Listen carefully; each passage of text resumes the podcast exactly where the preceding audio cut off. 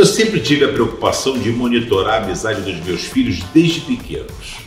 Tinham domingos, às vezes, que cada filho pedia para levar três amigos para minha casa. Você imagina um cara que fosse era empresário, eu botei no carro ah, três amigos, três, nove, doze crianças eu trouxe para minha casa. Aí tive que usar a criatividade e dizer assim: ó, o papo é o seguinte, o tio está levando vocês para brincar, mas o tio precisa descansar. Então, se gritar, falar alto, vai perder um ponto. Um ponto. Aí um garoto falou assim, mas tio, eu falei, ó, já perdeu um. E eu falei, quando der três, se perder três pontos, eu vou botar no carro e vou levar embora.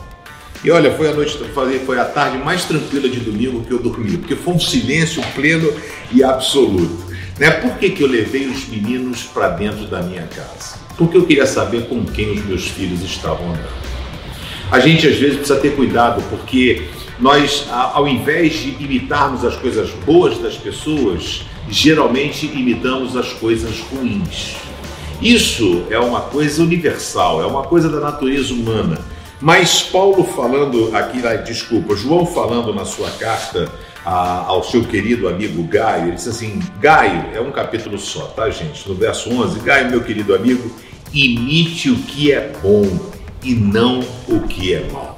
Paulo disse a mesma coisa para Timóteo: examine todas as coisas, né? Então examine todas as coisas. Você vai separar aquilo que é bom do que é ruim. E aí João fala: quem faz o bem é de Deus.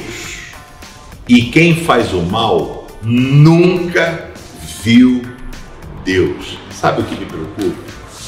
É que tem muita gente dentro das igrejas dizendo que vem anjos, arcanjos, querubins, serafins, falam com Deus como eu estou falando com você, mas a vida deles não demonstra isso.